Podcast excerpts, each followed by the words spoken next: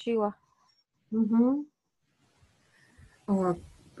И вот остался открытым вопрос. То есть я понимаю по себе, что у меня есть вот этот блок с восприятием агрессии, громких звуков, что я ухожу из реальности в этот момент, но я не услышала или, может быть, не было озвучено, а как из этого выходить? Или вот, ну, пациента выводить, или самому как выйти из, этого, из этой ситуации, из этого состояния, если чувствую, что, например, есть такая проблема. То есть именно вы имеете в виду во взрослой позиции? Ну да, я вот до сих пор э, какие-то конфликтные ситуации, вот именно на повышенных тонах, а, если говорить а, про тех людей, которые для меня имеют ценность, например, в семье, а, то я их очень плохо переношу в том плане, что мне хочется любой ценой этот конфликт погасить, чтобы все было тихо и вот, ну, без этих повышенных тонов. Окей, на самом деле прекрасный вопрос, и я действительно вот а, расскажу, каким образом это работает у взрослых, да, то есть к чему мы на самом деле а, потихонечку подводим клиента через вот опыт здесь и сейчас, там, внутри терапевтических отношений, и, соответственно, что можем рекомендовать, да, то есть это не значит, что оно будет сразу же получаться. Потому что наблюдающая часть, она только растет, которая позволяет вот в момент, когда происходит дискомфорт, как-то иначе себя там повести. Но а, по большому счету сначала информация уходит на уровень сознания, а, и прежде чем она угнездится в опыте и бессознательно начнет на этот опыт операции действовать по-новому, а, получается такая ступенчатость. Сначала ну, осознание, сознание, да, получает, то есть появляется понимание, через какое-то время согласие, и только после этого оно начинает потихонечку укладываться в опыт, то есть в психику, как еще один из вот моментов, которые можно учитывать, да, а, при вот реагировании.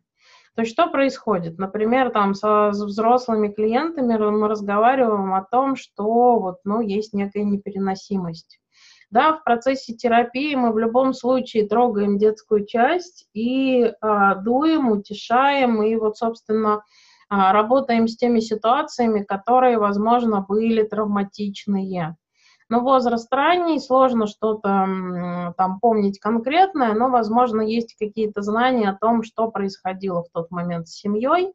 И у нас есть возможность, э, ну вот в терапевтическом взаимодействии правда, пожалеть и поддержать детскую часть, то есть того ребенка, который оказался без мамы. И это обычно, к сожалению, исключительно на уровне сознания, эмоциональная составляющая не подключается. То есть на самом деле для ребенка это было настолько тяжело и непереносимо, что вся эмоциональная составляющая, все чувства, имеющие отношение к этой ситуации, они выключены. Иначе ребенок, ну, бы разрушился. То есть психика защищает и игнорирует эти чувства, ну, то есть вот отщепляет их в сторону. То есть, да, то есть мы, грубо говоря, даем сознанию информацию и даем некую поддержку и одобрение, что вот, ну, ты здесь больше не один в этой ситуации. То есть получается, что сначала информацию получает сознание. Потом дальше, после вот такой, по большому счету, исключительно познавательной интеллектуальной работы, в которой чувства не выжимаете никоим образом, это небезопасно, сразу нырять туда и вот а, трогать эмоции. Они догонят спустя время, как только психика будет готова. А, и здесь очень важно предупредить там клиента, что это случится, чтобы это вот не, ну, не напугало, это будет непросто переносить и возможность, например, там писать а, свои ощущения, да, там их пересылать вам по почте или писать какие-нибудь коммуникаторы, ну, то есть вот с возможностью поделиться, чтобы оно полежало, например, до следующей встречи, где вы сможете с этим продолжить работать.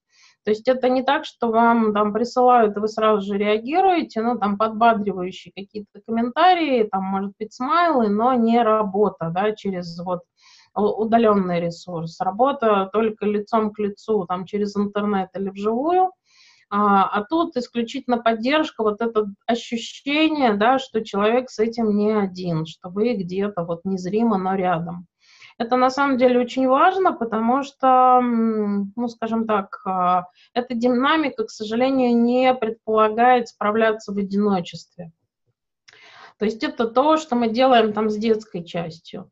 А, и вот, ну, с ресурсом, с поддержкой. И дальше, соответственно, есть рекомендация о том, что можно попробовать э, делать самостоятельно, что, с одной стороны, есть люди, которые значимы и важны, и с ними нужно как-то договариваться. И если раньше, например, человеку, который был в партнерах, прилетала претензия, что что то на меня кричишь, хватит на меня кричать, да, вот, но это усиливало конфликт, то здесь одна из рекомендаций это с человеком, вот, с партнером в спокойном состоянии, там, гуляя по парку, например, а, рассказать ему идею, что на самом деле так случилось, что в момент, когда мне кажется, вот тут подчеркиваем эту фразу «мне кажется», ты повышаешь голос, и твой голос перестает быть там дружелюбным, на мой взгляд. То есть я подозреваю, что, может быть, ты это так не воспринимаешь, но мне в этот момент кажется, и мне в этот момент ощущается, что это для меня очень громко и агрессивно. То есть я в этот момент, да, перестаю тебя слышать. То есть я хочу, но не могу. И я не знаю, как тебе со стороны это выглядит, но для меня в этот момент самое важное быстро, ну, спрятаться. И я в этот момент не способна, то есть не я не могу, а именно не способна тебя услышать и что-то обсуждать. Поэтому, да, а, то есть раньше я, например, реагировала и пробовала там загасить конфликт, а, выйти из конфликта, ну, то есть вот делать что-то, что, возможно, там добавляло тебе раздражение. Но теперь я тебе рассказываю, что со мной происходит – и рассказываю, что я буду теперь делать на самом деле. То есть это опять-таки вопрос спокойного состояния. Да, вопрос того, что мы говорим, что это мне действительно, может быть, так кажется. Да, то есть, возможно, ты голос и не поднимаешь. И твои требования абсолютно естественны, но в этот момент я их воспринимаю искаженным образом и не готова услышать. И в момент, когда я буду чувствовать, что все, мне слишком много, мне придется выходить из конфликта и уходить, вот, чтобы собраться с силами и снова там вернуться к разговору. Поэтому, пожалуйста, да, то есть не воспринимай это как мое нежелание обсуждать, да, это действительно мой способ остаться в отношениях целой. То есть я над этим работаю, я, скажем так, вот, ну, потихонечку там буду крепнуть в этом вопросе. Ну, ты мне, пожалуйста, помоги. И даже если тебе кажется, что если, ну, вот ты там не, не кричишь, не ругаешься, но для меня это выглядит так. То есть здесь мы разводим понятие, что ты не плохой, ты не монстр. Да, то есть это вот, ну, грубо говоря, моя дырка, моя зона, в которой у меня есть но непереносимость. Например, есть люди, которые там не любят перец, да, для них это аллергично. И, соответственно, вся семья в какой-то момент начинает об этом человеке а, заботиться, да, и перец в еду ему не добавляют. Так и здесь, да, повышенный тон – это аллергично. То есть та же самая реакция, только на вот не таком явном уровне.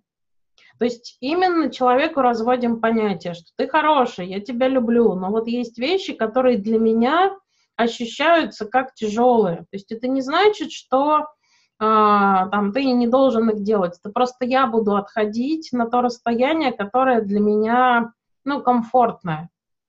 И по большому счету, вот вы эту идею до человека донесли. Это не значит, что человек начнет с вами шептать. Нет, он продолжит жить, как жил.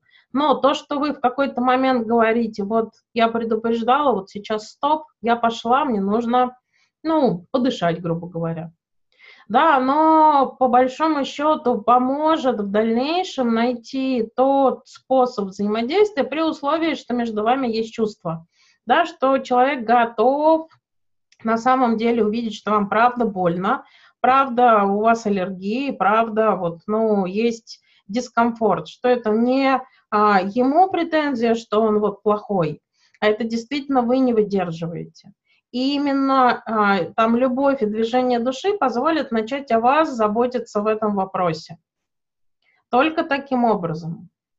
То есть тут можно просить, не просить. То есть человек себя, например, слышать не начнет сразу, но он начнет себя слышать в тот момент, когда вы говорите, я пошла, мне нужно вокруг дома три круга обойти, да, чтобы в себя прийти. Потом продолжим. Да, то есть тут вот именно встает тема вопроса о себе, что я готова тебя услышать. Ты мне напиши, пожалуйста, да, вот напиши на бумаге. То есть слова я не, не смогу услышать. Хочу, но не могу. И вот такая забота о себе, она не случится сразу она, возможно, приведет к еще большему конфликту на какое-то время. Потому что обычно там партнеры не готовы прямо на раз перестраиваться и учитывать какие-то ваши особенности. То есть это доставляет раздражение. Ну что такое, ты там нормально услышать не можешь.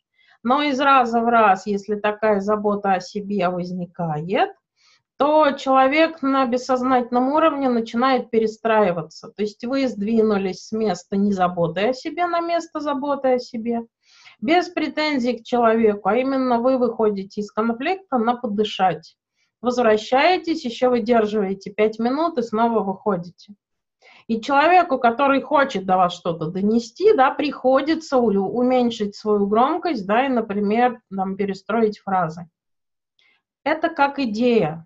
И дальше, соответственно, там в терапии человек, который вот, ну, сталкивается снова и снова с нежеланием, например, домашних его услышать и поддержать, получает поддержку у терапевта.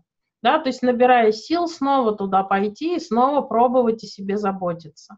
То есть появляется новый опыт, который в результате уходит в состояние автоматизма, да, то есть чего-то естественного. Вот.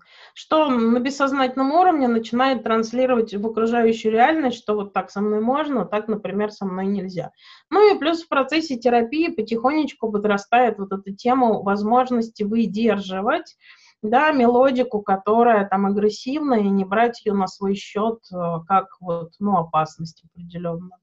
То есть это получается такая работа со всех сторон. М? Наталья? Да, хорошо, Светлана, спасибо большое. Угу, угу. Соответственно, с детской глухотой, ну, э, я думаю, что если вы переслушаете, потому что мне показалось, что я рассказала идею, как мы с ней работаем. Да, на примере там ребенка, который вот, соответственно, с семьей приходил. То есть, да, мы из раза в раз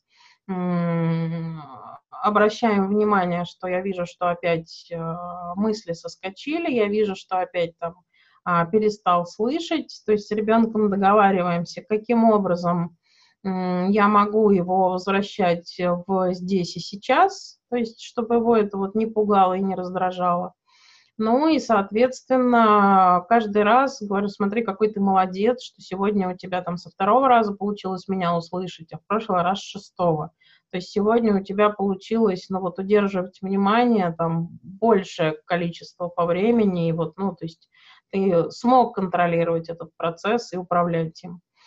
То есть, по большому счету, через вот э, там мою внешнюю поддержку, ровно так же я учу маму, то есть не выдергивать там под затыльниками, не, не ругать и укорять, опять ты меня не слышишь, опять меня не слушаешь, а именно через вот я вижу, что у тебя не получается управлять э, вниманием, и оно все время соскакивает вовнутрь. То есть вот как мне тебе помочь, как тебя вот эм, возвращать сюда, потому что вижу, что, ну, самого у тебя не получается. Ну и да, действительно смотрим, сколько получилось сегодня, сколько получилось вчера. Там ребенок начинает себя отслеживать на уроках и рассказывать, что сегодня вот он там а, почти весь урок слышал, и ходим к учителю, спрашиваем, как сегодня внимание, как на этой неделе внимание. То есть вот там сколько получилось, сколько не получилось. И потихонечку на самом деле, да, ребенок умудряется научиться а, управлять вот этим вниманием, и со скоков происходит все меньше и меньше. Но, к сожалению, это исключительно ритм и за счет вот а, эмоционально-волевой сферы родителя.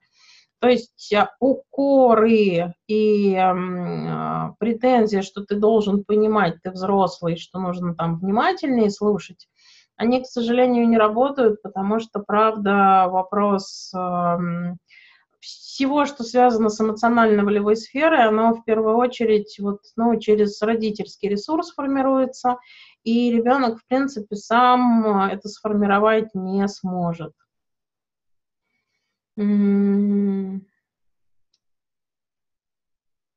А, помнишь свой пример про мальчика без э, совести, который может ударить девочку с ноги, не понимает, что тут такого? Это считается нормой, это не психопат, его психика дозреет. Скажем так, а, вот э, первые три месяца они, ну там первые три-шесть месяцев, да, то есть они имеют общую базу для нормы и для, например, подологии. То есть вот а, путь в психиатрию начинается, к сожалению, на дефиците во время беременности и на дефиците вот э, в первые там 3-6 месяцев.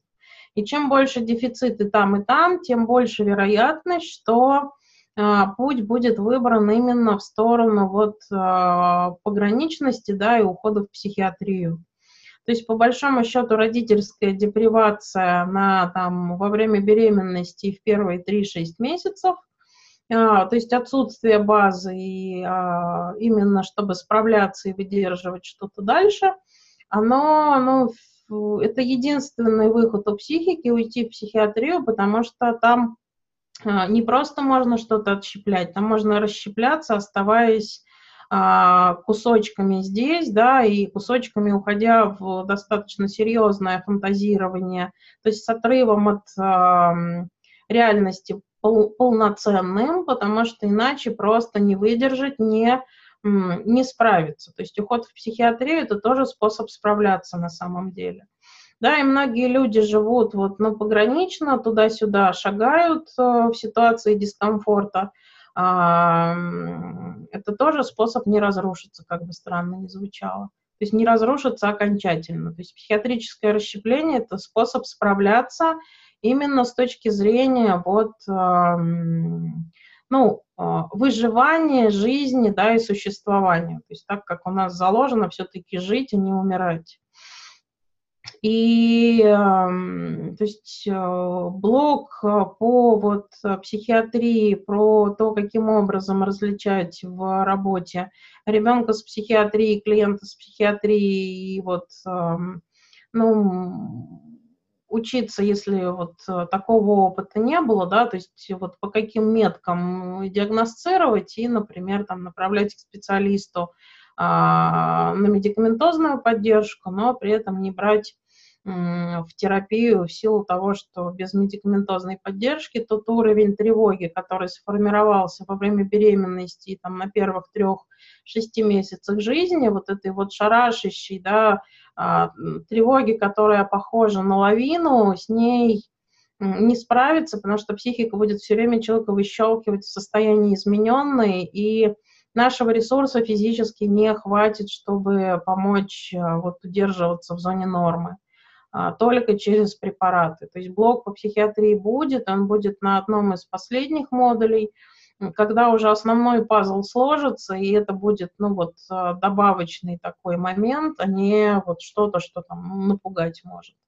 Вот, поэтому, Ева, нет, конечно, это не норма. То есть отношения с людьми фрагментарные, то есть отношения с людьми как с функцией, это не норма. И это действительно, то есть уже такое вот, скажем так, ребенок, а, не нарушающий а, социально приемлемых норм и строящий отношения ну вот а, с функциональным, да, с функционалом вокруг себя. То есть он очень долго может маскироваться, но по большому счету вот тема там психопатии так и есть.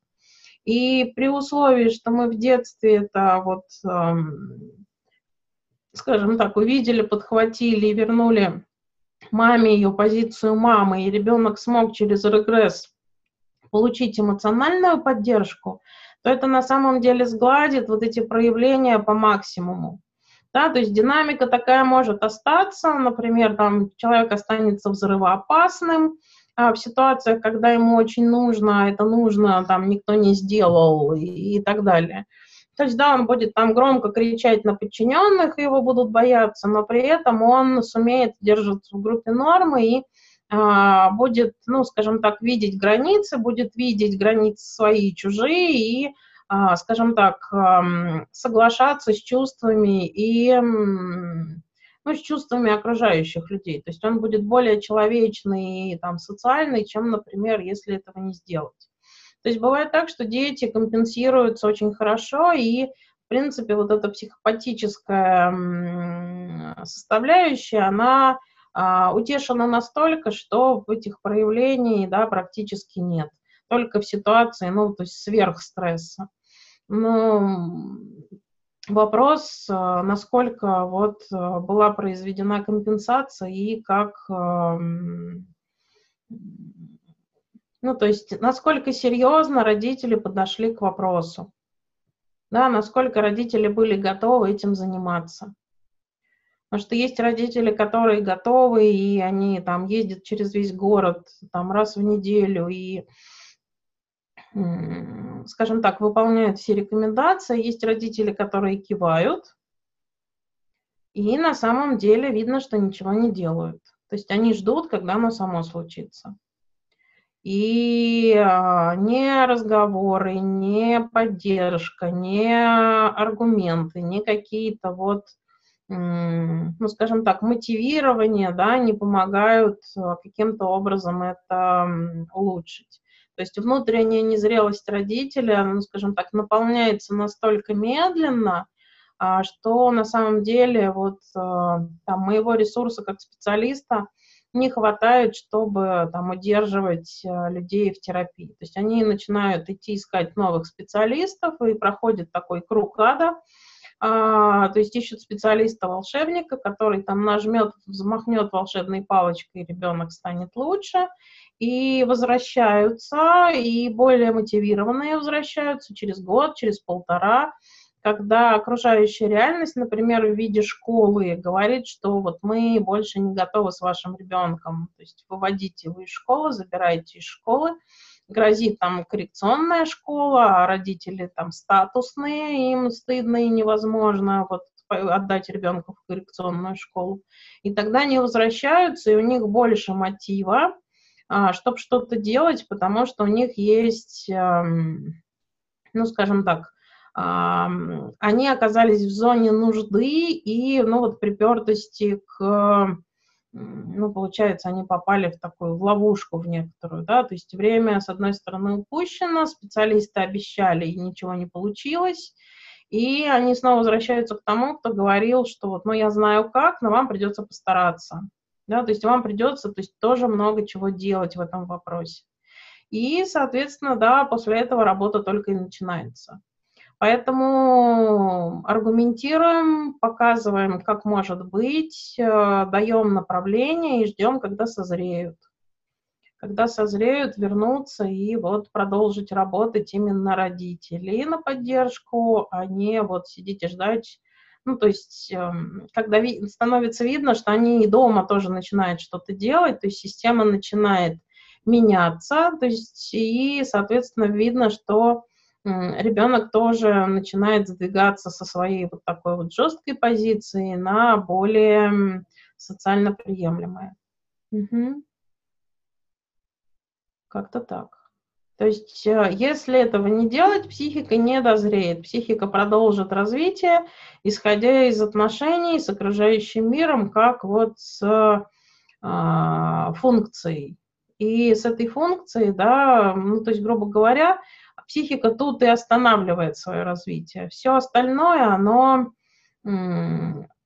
ну, дальше отношения строятся исключительно через отношения у психики, а в ситуации, когда вопрос потребления и вот функции, отношения в принципе невозможно. То есть функции отношения не строят, строят отношения там с каким-то другим объектом от которого там есть зависимость, там есть потребность в этом объекте, то здесь вот нужна функция и всемогущество настолько сильное, что ну, то есть можно приказывать и требовать этой функции. Отношения здесь, ну, не нужны.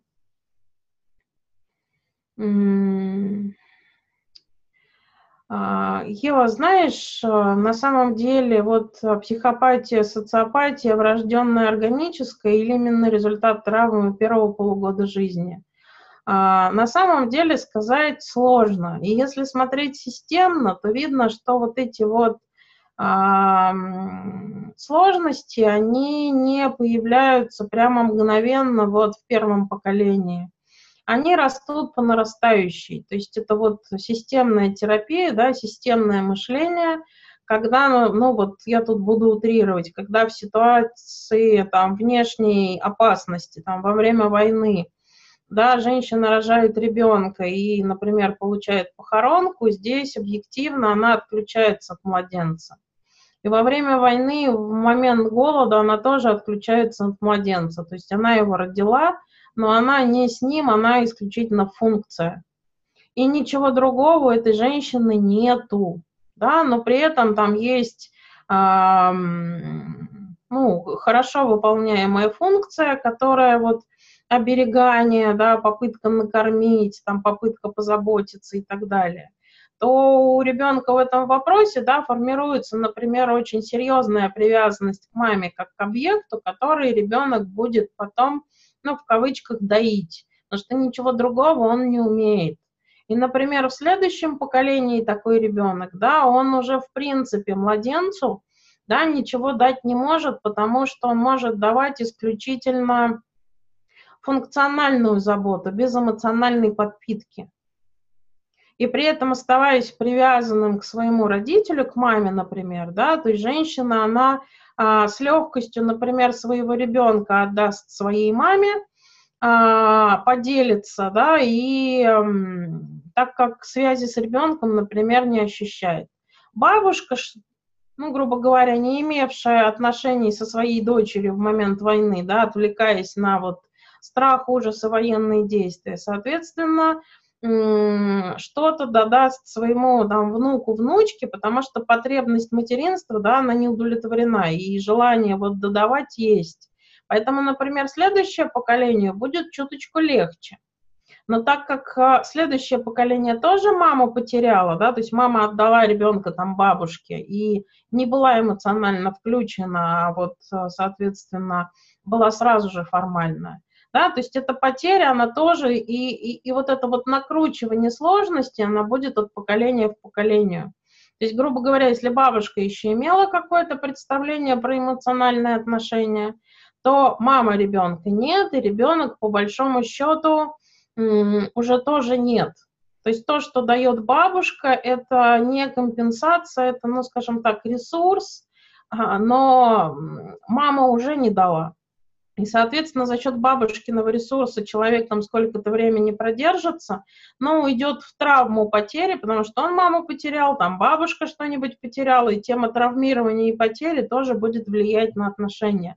То есть это вопрос системы и тем, которые вот, ну, в, в некотором смысле вне детской терапии, но мы их тоже имеем в виду и, ну, учитываем ситуации, ну, как вот влияющих на жизнь целой системы.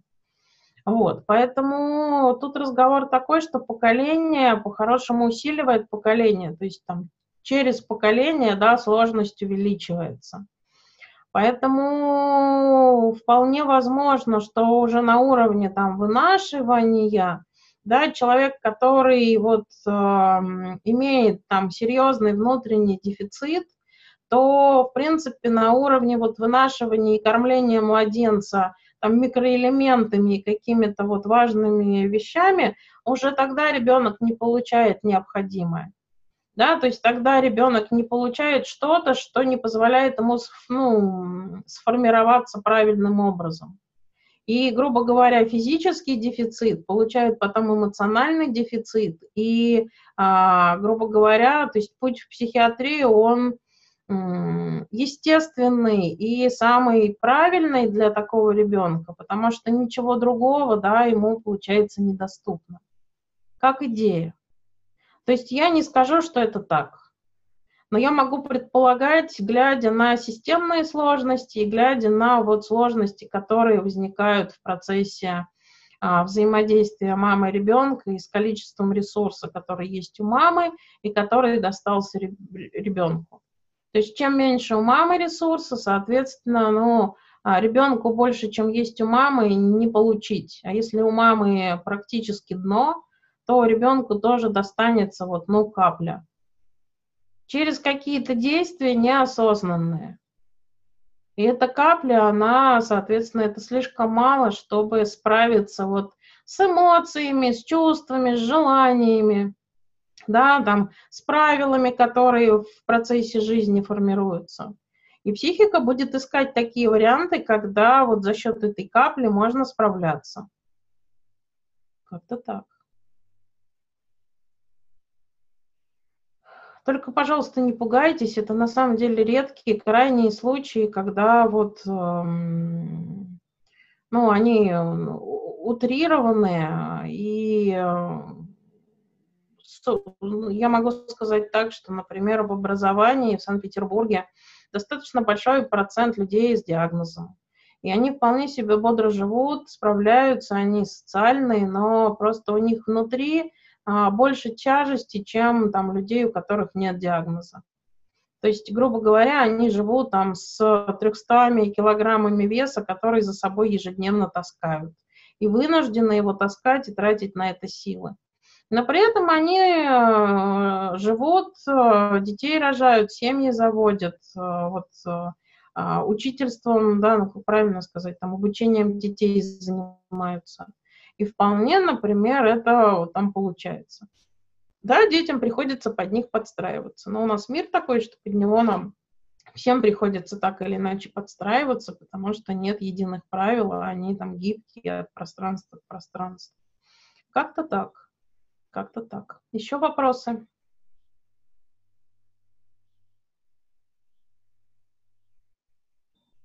Окей. Окей. Окей. Тогда мы с вами переходим к следующей стадии. А, стадия, которая начинается, а, соответственно, в 6 месяцев. И это достаточно длительная стадия. А, и она, ну, делится на подстадии, на, на, на кусочки. И мы про эти кусочки, да, сейчас и будем разговаривать. То есть стадия, которая называю, начинается в 6 месяцев, называется стадия отделения индивидуации. Да, то есть ребенок потихонечку начинает отделяться от мамы. Да, ребенок потихонечку начинает становиться отдельным, это не значит, что еще самостоятельным, это впереди, но начинает процесс, начинается процесс выхода из симбиоза в а, состояние отдельности а, и возможности быть без мамы, да, не разрушаясь, не вот а, впадая в ужас и так далее. Соответственно, вот у этой большой стадии есть ну, скажем так, подстадии. То есть их не вывели в отдельные там, стадии развития, потому что это части вот темы разделения, да, то есть тема разделения, она еще вот э, имеет э, свои особенности. И получается первая подстадия – это стадия дифференциации. Где-то в 6 месяцев ребенок начинает интересоваться окружающей реальностью, ребенок как будто бы рождается заново, то есть это такое психологическое рождение. То есть, во-первых, ребенок начинает осознавать свое тело, то есть он уже имеет достаточный опыт, когда его трогали, гладили, пеленали, а он болтал ножками, играл ручками, там, может быть, сосал палец, и ребенок, ну, скажем так, понимает, что если ему щекочут пятку, что это его пятка, и он может отдернуть ногу. То есть он уже в большей степени начинает даже в некотором смысле телом управлять, руками управлять, ногу отдернуть и заулыбаться, например, связав щекотание ноги, сначала удивляется, а потом, правда, вот, ну, отдергивает и улыбается. Ну, как пример. И получается, что то есть это первое осознание по поводу себя, к которому приходит ребенок. А, во-вторых, психика подросла, психика немножко там созрела, И ребенок может уже различать знакомых и незнакомых. То есть поэтому при появлении незнакомцев ребенок, например, может начать кричать. Не плакать, а именно кричать. И в частности, критерием адекватности развития ребенка в этом возрасте это где-то от 6 до 9 месяцев. Это крик при появлении незнакомцев.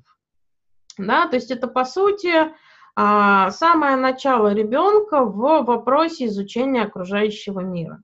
То есть ребенок с мамой еще единое целое ребенок еще, скажем так, в симбиозе, но он начал видеть окружающий мир, он начал осознавать себя как уже, вот, ну, скажем так, отдельного, а, отдельную единицу, то есть знать, что это его нога, что это его рука, и ощущать их. И получается, что а, по большому счету вот а, стадия дифференциации это единственное, что происходит. И вот тут возникает очень интересный момент. А, то есть кажется, что ребенок уже достаточно такой, уже не беспомощный, да, то есть ребенок улыбается маме, ребенок улыбается папе, а ребенок улыбается бабушке и вполне бодро, например, находится на руках у бабушки. И вот здесь происходят первые ну, неприятности для ребенка, которые связаны с окружающей реальностью. Очень часто, например, там вот поколение наше а, в этот момент теряло маму, мама выходила на работу. Да, то есть вот а, люди, которые приходят в терапию, например, а, в, в анамнезе имеют опыт, что там мама вот, ну, где-то там 5-6 месяцев ребенку вышла на работу. Есть случаи, когда в 3 месяца вышла на работу. Но вот эти вот 6-9 месяцев мама вышла на работу. Мама взяла какую-нибудь работу. А мама, по большому счету, там ушла в соцсеточки и, наконец, вздохнула с облегчением – то есть ребенок уже вот, ну, например, разделался наконец-то с коликами, которые в животе, ребенок начал есть прикормы, грудь перестала быть единственным питанием, и а жизнь вроде как стала легче. И вот мамы начинают от ребенка отходить, а, потому что вот, ну, уходит такая вот сверхответственность, мама уже понимает ребенка в идеале и начинает от ребенка отходить. И получается, что очень часто ребенок, эм, ну, ребенок не просто часто, он, в принципе, не готов к разлуке. И опять-таки помним тему э, ощущения времени в комфорте и дискомфорте, и отсутствие мамы – это автоматический дискомфорт. То есть ребенок на этой стадии хорошо себя чувствует, если мама где-то рядом, вот в зоне видимости. Стоит маме отойти в сторону, ребенок тут же, да, пробует, ну, получить маму обратно. И, соответственно, если мама была рядом, если мама была в зоне видимости, мама с ребенком разговаривала, мама ребенку что-то рассказывала, то есть, ну, мелодика звучала, то по большому счету ребенок вот, ну, достаточно легко эту стадию проживает. Если мама начала отходить, если мама начала отходить на достаточно длительные промежутки, там час, два, а, три, а, если это разово, то ок, если это регулярно, то это было не ок. То есть получается, что ребенок тут же перестает э, развиваться вот на тему разделения, то есть вот этой дифференциации, а ребенок останавливает свое развитие на тему вот отделения и наоборот начинает а, привязывать маму а, всеми возможными для психики способами. То есть в идеале ребенок там а, какие-то кормления заменяет на прикормы, и к 9 месяцев прикормов становится, ну, на самом деле, больше, чем груди. А в ситуации, если ребенок пережил потерю не единожды, то есть вот был вынужден находиться в дискомфорте без мамы, то такой ребенок будет отказываться, например, от прикормов и будет требовать исключительно грудь. То есть ребенок а, перестанет, например, есть прикормы у бабушки и будет требовать, ну, то есть вот будет есть только у мамы. То есть ребенок будет привязывать маму через то, что он откажется отделяться. Это, скажем так, работа бессознательного, сознание тут никаким образом не включено. Это вот эм, тема потери заставляет психику да, регулировать вопрос безопасности и возвращать маму вот э, в состояние там, собственности, да, в состояние невозможности, то есть делает все, чтобы мама не имела возможности отойти от ребенка. А, то есть а, в дальнейшем, каким образом мы можем а, видеть, какие последствия да, идут мамины отходы от ребенка. А последствия очень интересные. Это дети, которые развивались достаточно комфортно, да, дети, которые показывали хорошие, ну, например, там результаты а, с точки зрения развития, да, дети, которые там а, хорошо, ну вот слово соображали мне не очень нравится, но вот про детей так часто говорят, он так хорошо соображает. То есть ребенок, который радовал, а вдруг в момент, когда он а, вот, ну, дорастает до времени детского сада, он соображать продолжает, но а, он, например, очень тяжело отходит от мамы в детский сад, то есть вот это с истерикой, с ревом, с а, некоторой внутренней неутешенностью, то есть все дети пошли играть, и этот ребенок стоит у окна и продолжает рыдать. Да, и рыдает очень долго и истощающе. И такой ребенок делает еще одну вещь. Он продолжает маму к себе привязывать, и он всеми силами по всем пунктам пробует остаться маленьким. То есть мама продолжает выполнять функцию такого симбиотического взрослого, который одевает, который кормит, которая вот там попу вытирает. И ребенок в 6 лет запросто из туалета может кричать «Мама, я покакал!» а, Соответственно, мама бежит. То есть ребенок приходит, э, и он не говорит, что я проголодался. Мама говорит, сыночек, там, ты проголодался, садись покушай. Он пришел и сел. И самое важное, что вот э, эта стадия формирует, если в ней возник дефицит и вот завязался узелок, то такие дети э, с трудом воспринимают э, новую пищу, и такие дети имеют очень выборочное питание. То есть, соответственно, вот бутерброд с сыром буду только с такой булкой, только с таким сыром. Никакую другую булку, другой сыр я есть не буду. То есть я останусь голодным, но есть не буду. И самое интересное, такой ребенок нормально ест любые прикормы в процессе вот а, параллельно грудному вскармливанию. То есть стоит а, убрать грудь, а, пищевые пристрастия сразу же сужаются до совсем небольшого количества продуктов, которые ребенок ест. Это может случиться позже в ситуации какого-нибудь стресса, да, и ребенок там, а, который кушал все, вдруг начинает есть достаточно выборочное количество продуктов, то есть у ребенка был ресурс как-то с этим справляться, но внешний стресс, а, например, там развод родителей, да, заставляет ребенка вот потратить весь ресурс, который был в запасе, и ну вот, а, жить, а, исходя из вот таких вот оголенных потребностей. И поэтому, да, ребенок, например, там ест булки, какие-нибудь сосиски, а, там макароны, огурец, больше ничего не ест. И получается, что мама вынуждена, да, то есть это выглядит следующее. Он пришел и сел, мама посуетилась, поставила еду, ребенок еду поел. И что здесь еще печально, такой ребенок может не чувствовать а, границ а, насыщения. То есть он будет есть столько еды, сколько мама положила. То есть мама положила 4 сырника, он съел 4. Мама положила 6, он съест 6. Такие дети, ну, становятся там рыхловатыми, да, потому что а, тема насыщения, она им не знакома. А, тема насыщения имеет, а, ну, некоторые трудности. То есть ребенок как не, не понимает, что он хочет есть, так он не понимает, сколько он хочет есть, потому что он с мамой остался в симбиозе, и мама является, вот, ну, скажем так, тем регистрирующим органом, который а, говорит, сколько есть, как есть, когда есть, что есть. Но при этом четко отслеживает, э, что другие продукты есть не буду. То есть, грубо говоря, вот тема еды заставляет маму с особым отношением относиться к ребенку. То есть, например, бутерброд бабушки ребенок не будет есть категорически, при этом его можно обмануть, сказать, что его сделала мама, и он его съест. Но если он увидит, что бутерброд делала бабушка, он его есть не будет. То есть вот оно бывает жестче рамки, бывают слабее рамки. То есть такие дети в детском саду едят только булку, дома едят там булку, макароны, может быть, мамин суп.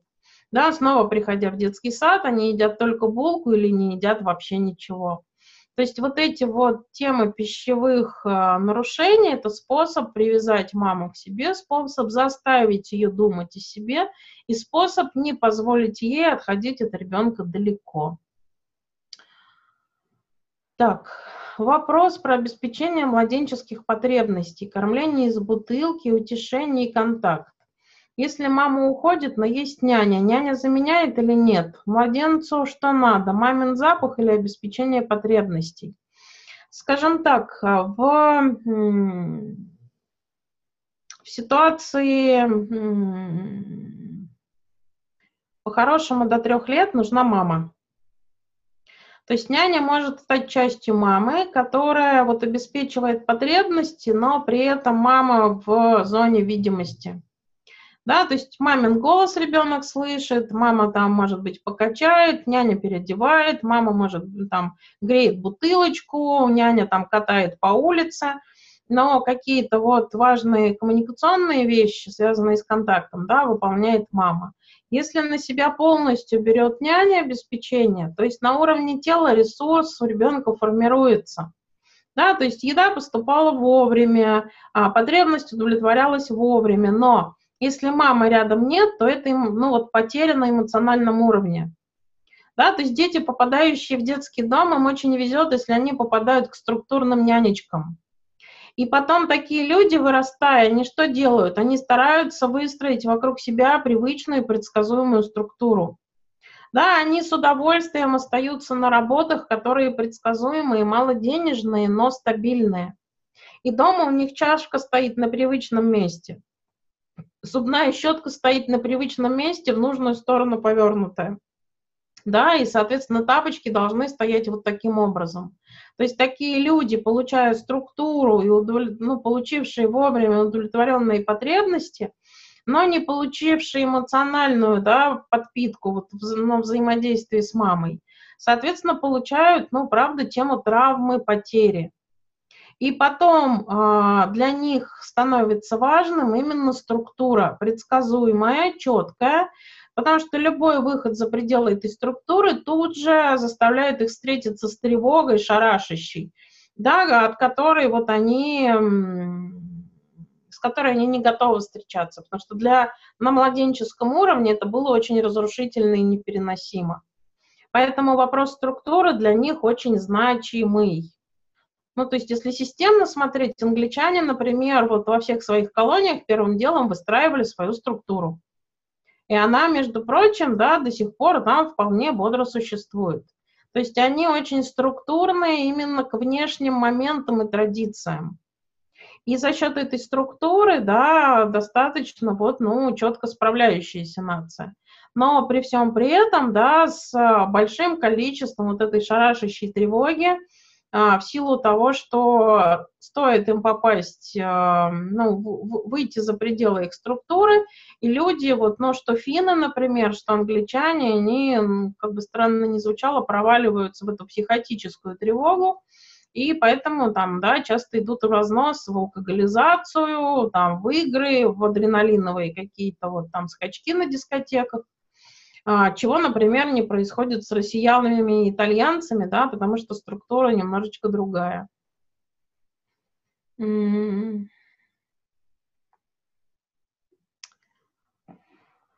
Так, здорово для младенца выглядит материнство, а, что для там, мамы да, на три года становится тюрьмой.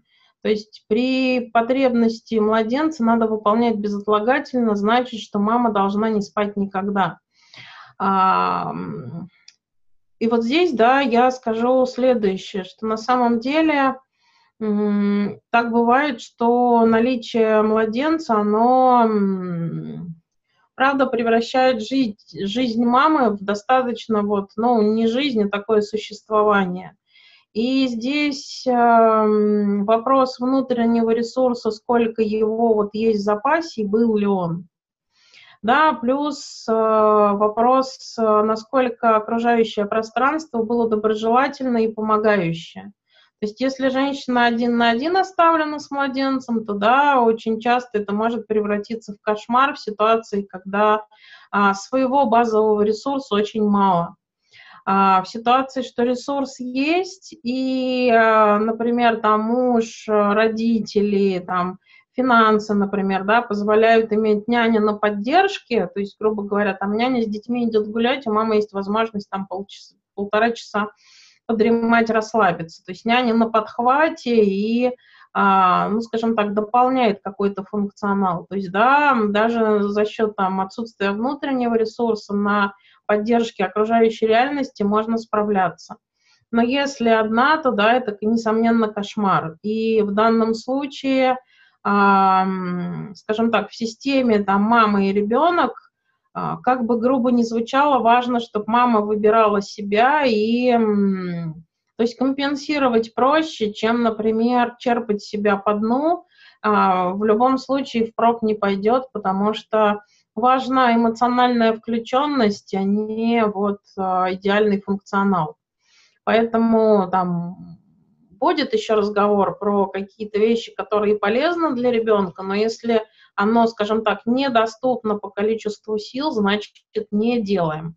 Да, потому что в системе мама-ребенок в первую очередь должна сохранять свое состояние в, а, в более вот ресурсном состоянии именно мама. Поэтому тут разговор такой, что да, там в идеале в 6 месяцев мама начинает ребенка там высаживать на горшок, ну, не на горшок сажать, да, вот именно а, показывать там определенные, определенные моменты, что вот ты сейчас писать хочешь, давай писай, держи там над тазиком или над ванной. Но для каких-то мам это смерти подобно, потому что памперс для них решение, чтобы на это не смотреть. Да, и вот на этот ритм вот не обращать внимания и не напрягаться, да, то есть ресурса нету, его там ноль, да, вот он и в минус уходит. И тогда памперс это решение. Но в дальнейшем, да, там приучение к горшку пройдет с осложнениями. Это тоже съест ресурс. Но, возможно, там в два года, когда в полтора, когда начнется приучение к горшку, станет уже проще, потому что начнется более-менее нормальный сон у мамы.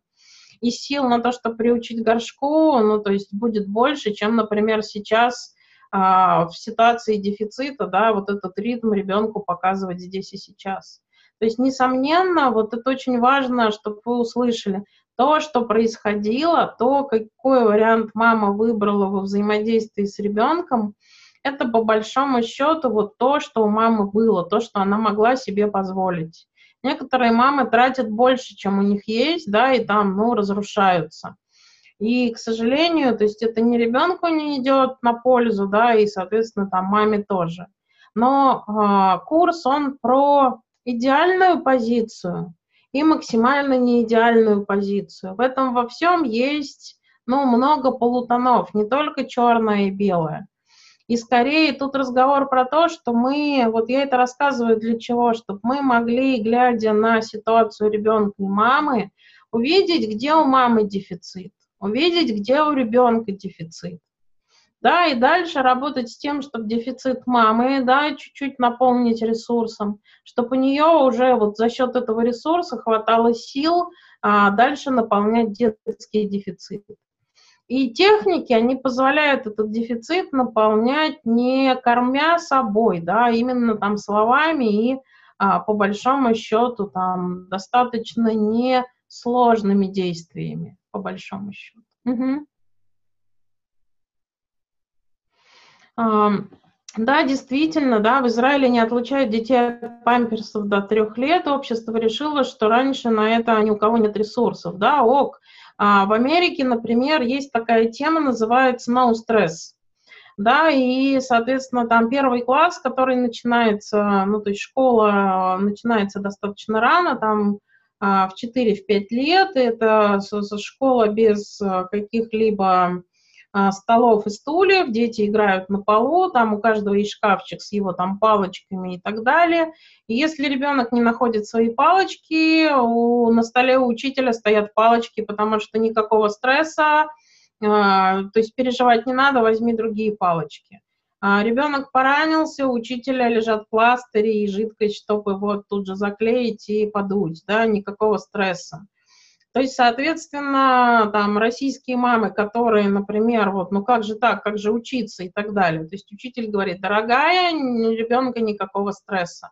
То есть у них обратная ситуация, детей в принципе стараются со стрессом не сталкивать даже, ну, скажем так, а, с а, уровнем, который ок на возраст для детей, то есть который естественный и по-хорошему должен быть.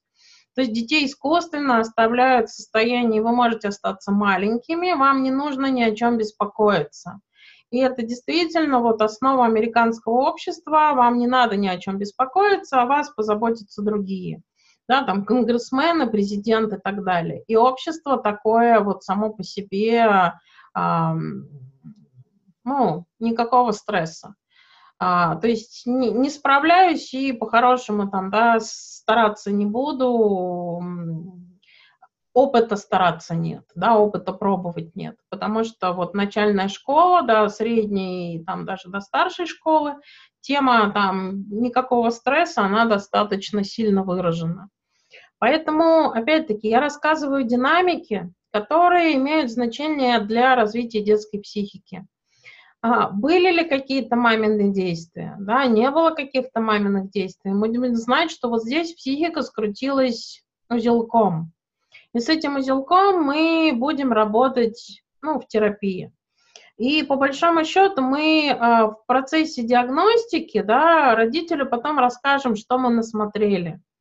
И расскажем, что по каждому пункту есть варианты решения, и расскажем, что можно делать силами семьи, что можно сделать в терапии. Я обычно предлагаю, что я вам расскажу, как, вы попробуйте. Что-то у вас получится, на что-то, может быть, не хватит силы, не получится. Вот то, что не получится, с этим придете в терапию и будем, ну вот, делать это втроем. Вы, э, соответственно, с ребенком и я. Я буду показывать, чтобы вот, ну, этот ресурс появился и а, стало получаться но попробуйте своими силами. Кто-то, у кого-то получается все, исходя из рекомендаций, вопрос со сложностью закрывается. А у кого-то хватает сил на чуть-чуть, и потом, то есть мамы там признают, что на самом деле мы начали делать там время, когда только ты и я, а потом как-то так получилось, что перестали, да, вот, ну, забыли. То есть, грубо говоря, у мамы ресурса нет. И дальше единственная задача это вот, ну, задать вопрос, а, готовы, не готовы. То есть вот э, с моей помощью готовы или не готовы. Потому что если готовы, тогда мы будем договариваться на количество встреч, и, соответственно, вот там дальше продолжайте работу. Потому что если не готовы, то нет смысла дальше домать какие-то домашние работы, потому что на них, правда, я вижу, что нет ресурса. И тогда, возможно, нужно семье время, чтобы дозреть до, ну, на самом деле, готовности. Поэтому вот эти вот вещи, они там очень аккуратные, и мы можем предложить, но не будем настаивать. Мы можем предложить и рассказать, ну, в чем выгода от такого действия, и что на самом деле, вот если, например, не сделать, а, какая будет а, в дальнейшем перспектива. И кто-то говорит, окей, пусть будет. Значит, окей, пусть будет. А в момент, когда с этой перспективой люди столкнутся, они вспомнят и придут и скажут, ну да, на самом деле жаль, что тогда не сделали. Сейчас тяжело, давайте решать вот сейчас, потому что сейчас тяжелее, чем тогда. А, а у кого-то получается там решить вопрос, который вот уже случился, вот она перспектива стала реальностью, и сил на то, чтобы с этим справляться, гораздо больше, чем когда ребенок был младенцем. То есть у нас тоже количество ресурса там прибывает и бывает.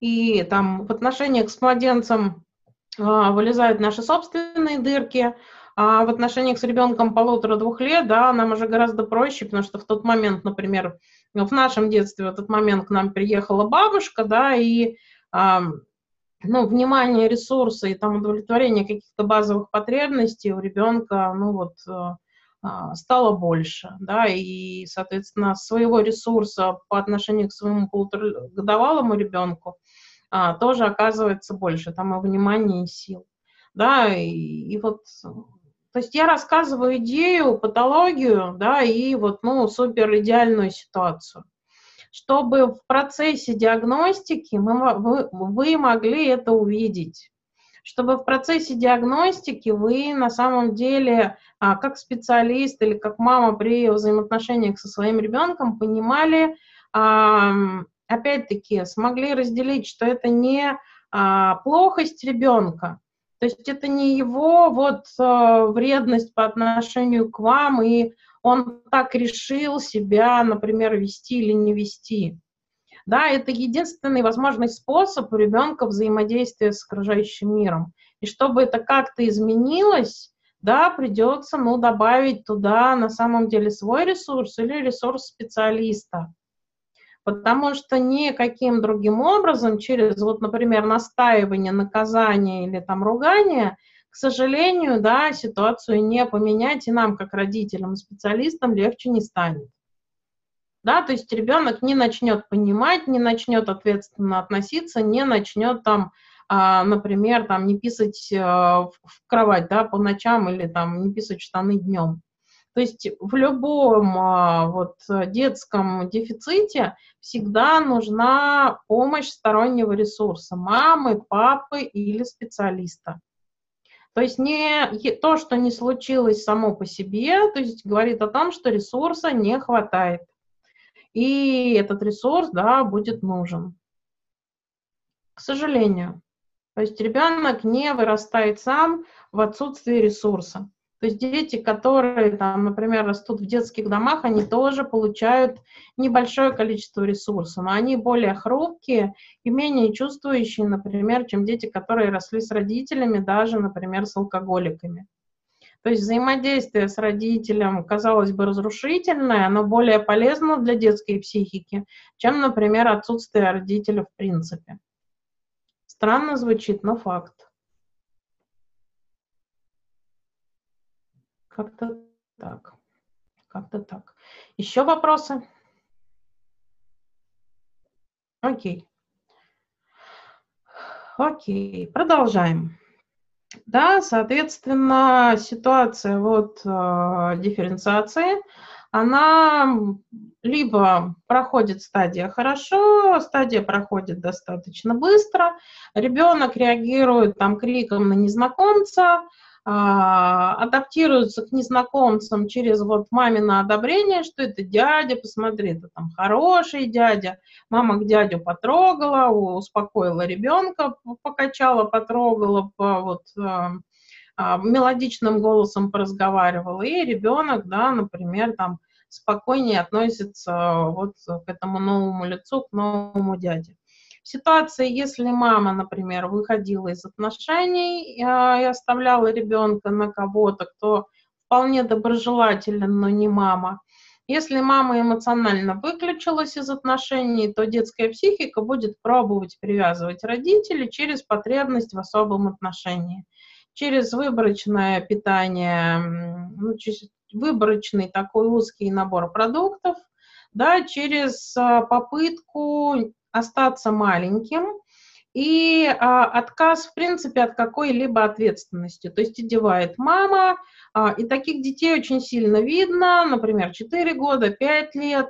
А, мама с ребенком, например, вышли от вас из кабинета, мама все послушала, покивала, и тут же, например, вы слышите, так, Вася, давай ногу суй, суй в ботинок, нет, левую ногу, Вася, вот эту ногу. Да, и вы видите, мама сидит у ног ребенка, она ему открыла ботинок, и она вот э, рассказывает, как ногу нужно пихать, а указывает, какую конкретно ногу нужно пихать, и а, можно сказать, сама ее пихает, то есть одевает ребенка как куклу, и ребенок с этим согласен, то есть он вполне на позиции куклы себя шикарно чувствует. То есть такой ребенок, он возьмет маму за руку, он будет идти с мамой за руку, и раздевать его будут ровно так же, как куклу, и если пришли в помещение и встали, он не снимет с себя даже шапку. да, то есть он будет стоять и ждать, что его разденут, и скорее он пойдет там к игрушкам, к кабинету одетый в башмаках, да, потому что он там помнит, как было хорошо с игрушками, он идет к игрушкам, но при этом раздеться и что-то с себя снять он даже не думает. То есть эта функция, она полностью а, по-хорошему остается на маме. То есть такой ребенок пробует остаться вот, ну, всеми силами остаться в симбиозе и привязать маму через собственную такую беспомощность и а, отказ от ответственности. А, соответственно, соответственно, что с этим можно делать? А, по большому счету, вопрос питания, да, трогать здесь небезопасно а, потому что, ну вот, э, есть родители, которые пробуют, э, например, настаивать на других продуктах, и, э, ну, психика сопротивляется, тело сопротивляется, и вот до там тошноты, рвоты и, ну, фактически насилия. То есть расширение спектра продуктов это может быть, ну, скажем так, автоматическая реакция на а, возвращение и формирование доверия маме обратно. То есть получается уже там с более взрослым ребенком, ну, то есть в терапии, да, или индивидуальным образом, силами семьи, начинается возвращаться, ну, доверие маме. То есть что это значит? Это значит, что а, мама начинает обещать то, что она может сделать, а, мама рассказывает ребенку, когда конкретно она вернется и возвращается тогда, когда она пообещала. То есть мама становится предсказуемой для ребенка, что вот э, в жизни, что в эмоциях.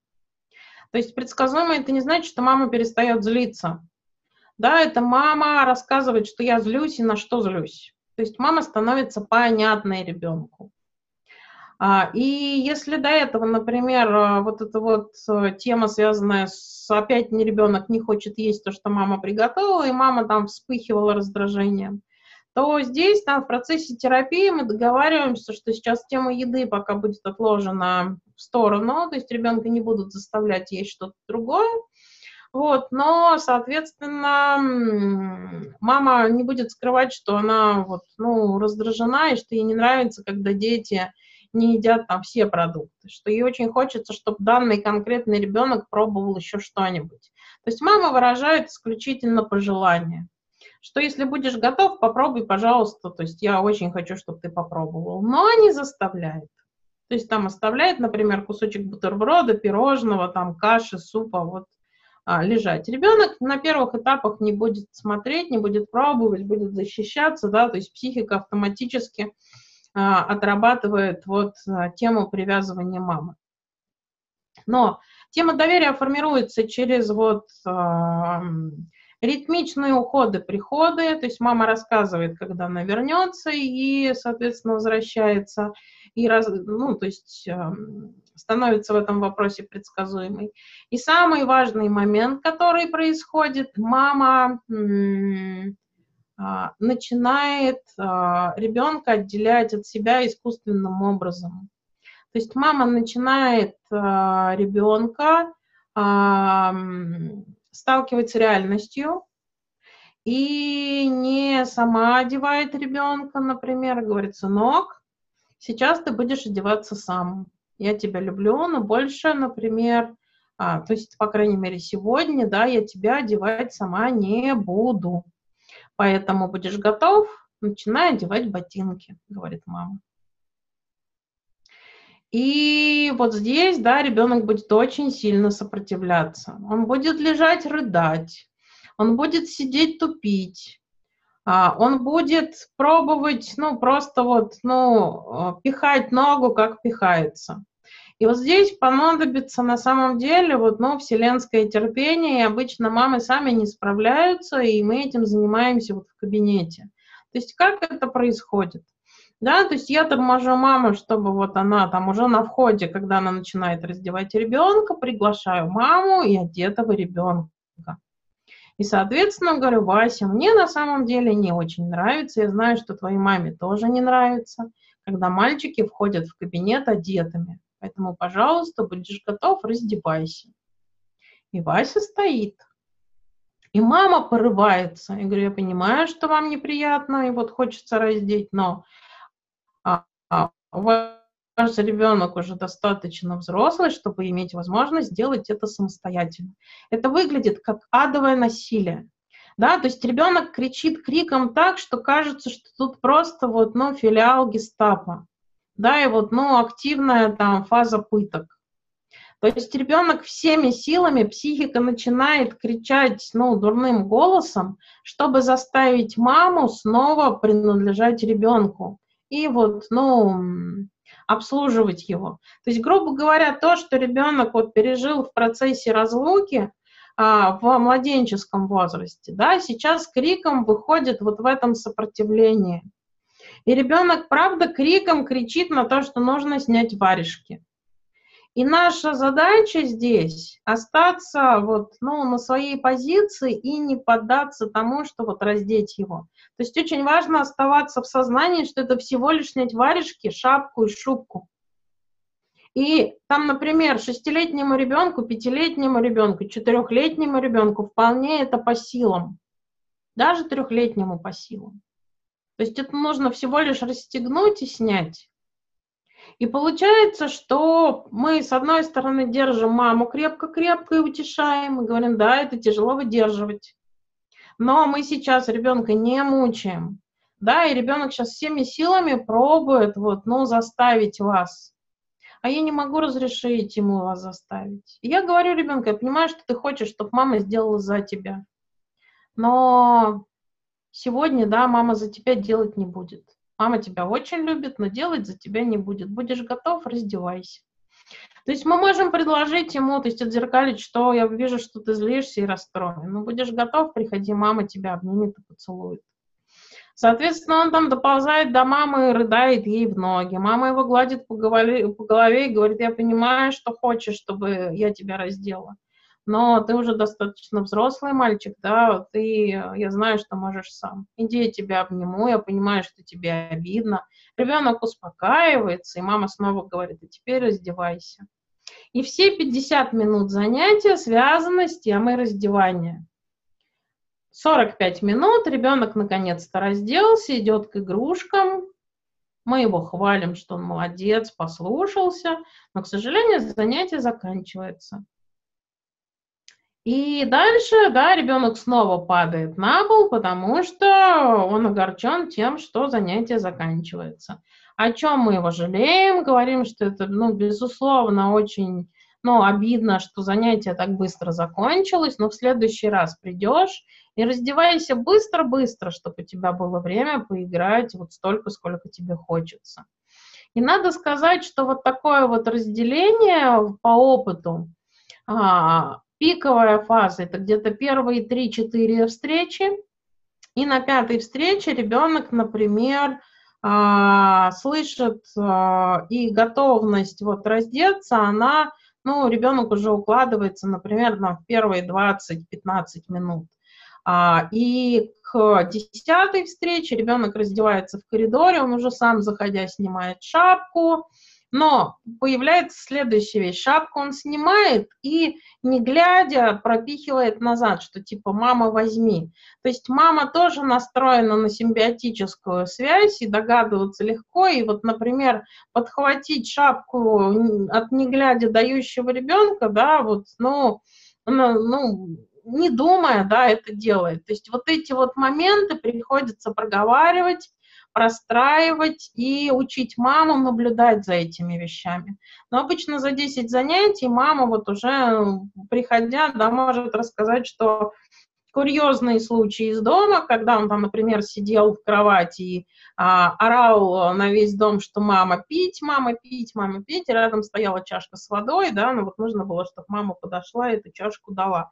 То есть мама начинает видеть эти моменты, и ей уже проще, например, вот э, передавать ответственность ребенку и разделять понятие «люблю», но поить тебя не буду. Вот чашечка стоит, возьми и попей. Мне там очень нравится, когда ты а, сам берешь и пьешь. То есть вот эти вот моменты, они выходят на осознанный уровень, и мама уже дальше может сама а, с этим справляться и это разделять. Но 10 встреч, это, скажем, такой случай, когда вот, ну, ярко выраженный, и правда там вот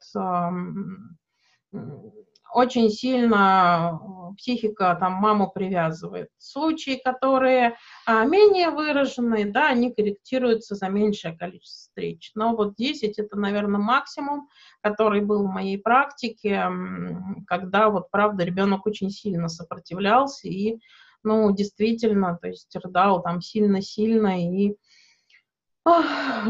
окружающие сотрудники ходили на цыпочках мимо кабинета, потому что там сквозь звукоизоляцию все равно вот эта истерика и крик, он пробивался, и уже эту семью знали, что типа вот, ну, ну там, клиенты гестапо пришли, снова сейчас орать будут. Ну, то есть оно вызывает такой смех, да, и раздражение от окружающих, и особое внимание, опять-таки, но при этом таким людям скорее не предлагают помощь там в магазинах и на улице, а скорее а, подходит, чтобы воспитать маму, чтобы она побыстрее успокоила вот такого рыдающего ребенка. То есть это тоже момент, в котором маме понадобится поддержка, потому что это не просто например, на улице, если она не взяла ребенка на руки, он хотел, или он там не догадалась о чем-то, что ребенок хотел, ребенок тут же падает на газон, в лужу, в сугроб, и выдает вот такую вот реакцию, которую окружающие с трудом выдерживают, чаще не выдерживают. И идут воспитывать, помогать там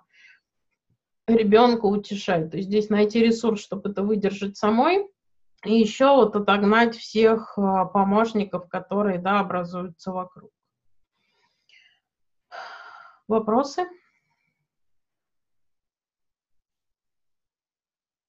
Угу. Угу. Окей. Тогда переходим к следующей стадии, подстадия практики. То есть, ага, Ева, пиши вопрос. А, так.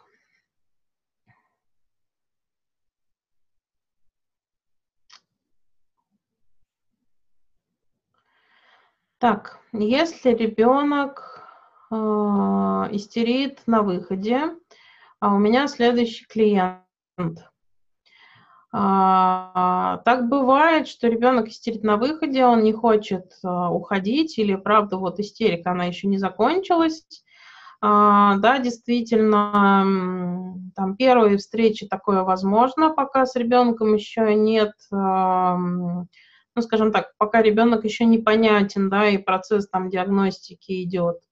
Скажем так, во-первых, у меня приемы, я себя берегу в этом вопросе, у меня приемы не, а, ну, скажем так, я сейчас могу себя беречь, да, то есть когда я сидела в госорганизации, у меня между приемами было ровно 10 минут, то есть занятие длилось 50, 10 минут перерыв. А, но в ситуации, когда я там в госучреждении, обычно я то есть, тоже старалась себя в этом вопросе беречь и предупреждала родителей, что так бывает, что а, дети там со встречи перед вами не готовы мгновенно выйти, и к моменту вашего начала, да, то есть вот к моменту начала нашей с вами встречи, да, ребенок только выйдет или вот только будет готов выйти. Поэтому вот э, так бывает, что время чуть-чуть сдвигается из-за вот таких вот форс-мажорных ситуаций, связанных с эмоциональным состоянием. То есть это, ну, предупреждение в организации, в которой я работала, это не было критично, и предупрежденные родители более-менее справлялись и с пониманием, да, чаще относились. Особенно, когда слышали крик, видели зареванного ребенка, который вышел, ну, то есть э, возмущения, по крайней мере, там, в моей практике не было. В ситуации, когда я сама могу управлять временем, обычно у меня достаточно большие перерывы между клиентами, и то есть я себе даю люфт на вот э, такое форс-мажорное завершение, чтобы я спокойно могла завершить, не торопя ребенка, то есть дождаться его готовности. Плюс время на перерыв. То есть сейчас я делаю а, то есть с точки зрения, вот если там, а, то есть с точки зрения вот а, взаимодействия с детьми, понятное дело, что получается, что это время невыгодное, потому что когда я назначаю детей, то я назначаю раз в два часа.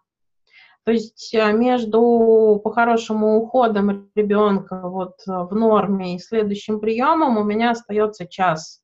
Но обычно я сопровождаю детей в процессе сборов, э, вот выхода из э, пространства, то есть не просто из кабинета, а пока ребенок одевается вместе с родителем, то есть мне важно видеть их взаимодействие.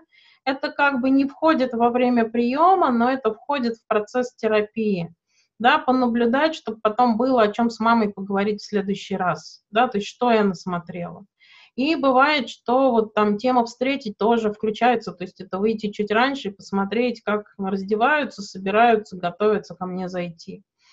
А, то есть получается, в этом вопросе я стараюсь себя беречь и давать себе достаточно времени, чтобы вот сбор и уход э, и приход – а еще оставалось мне время на то, чтобы там посидеть, вздохнуть, там чая попить. Ну, то есть такое вот расслабленное время для меня, там книжку почитать.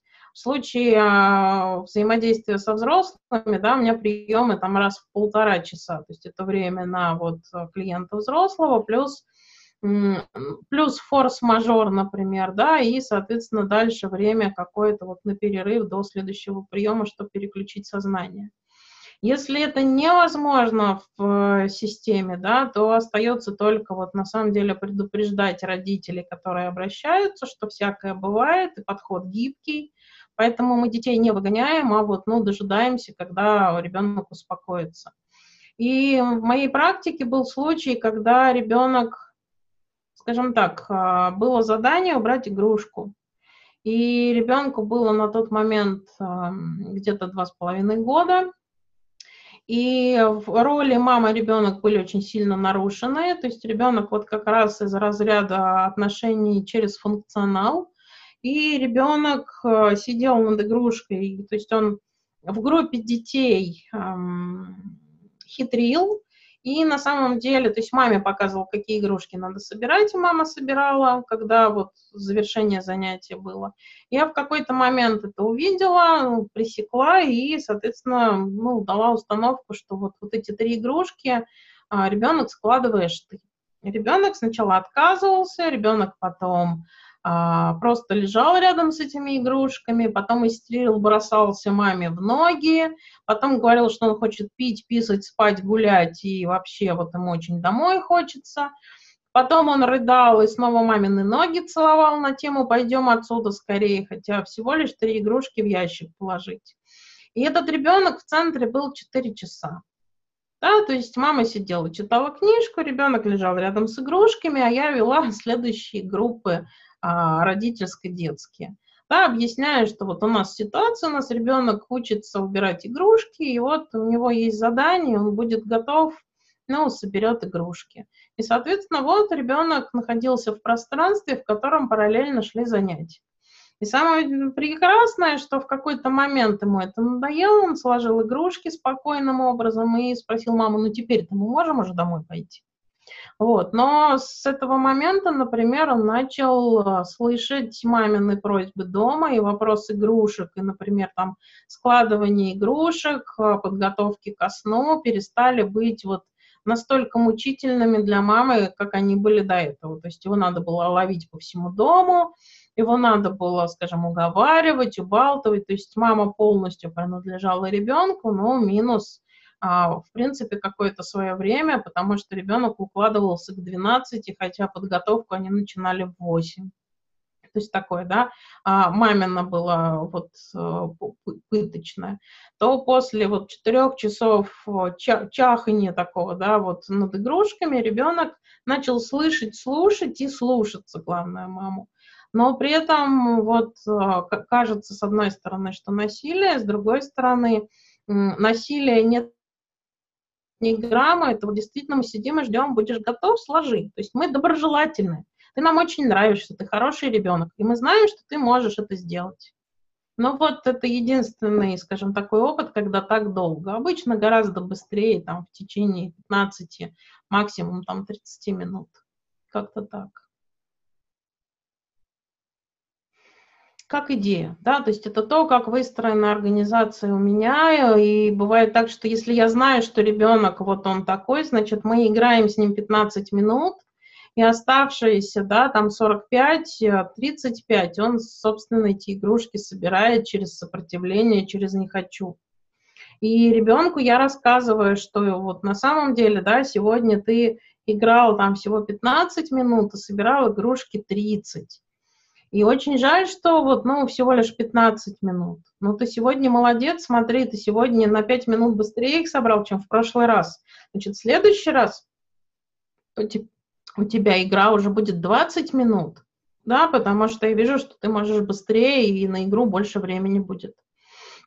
То есть выращиваем потихоньку. То есть бывает так, что вот, ну да, пришел, разделся и уходить. А, а бывает так, что пришел пять минут, поиграл, и время собирать, потому что я знаю, что долго. И, соответственно, в этом и есть процесс терапии, в том, что ребенок становится готов собрать эти игрушки. Ну, так, так. Как идея. Так. А... а Софья, ну тут, наверное, к тебе вопрос. Будем ли мы делать перерыв? Нужно ли это или продолжаем? Ну, я просто переживаю за продолжительность ролика на самом деле. Ну, чем меньше кусочки, тем легче их хранить и смотреть, и вообще шансов, что они там нормально сохранятся и запишутся. Окей, тогда у меня на самом деле предложение. Может быть, ты поставишь на сохранение, а я сгенерирую ссылку, и мы по моей ссылке зайдем? А, давай так, давай. То есть делаем сейчас пятиминутный перерыв и угу. зайдем по ссылке. Хорошо, угу. договорились. Угу.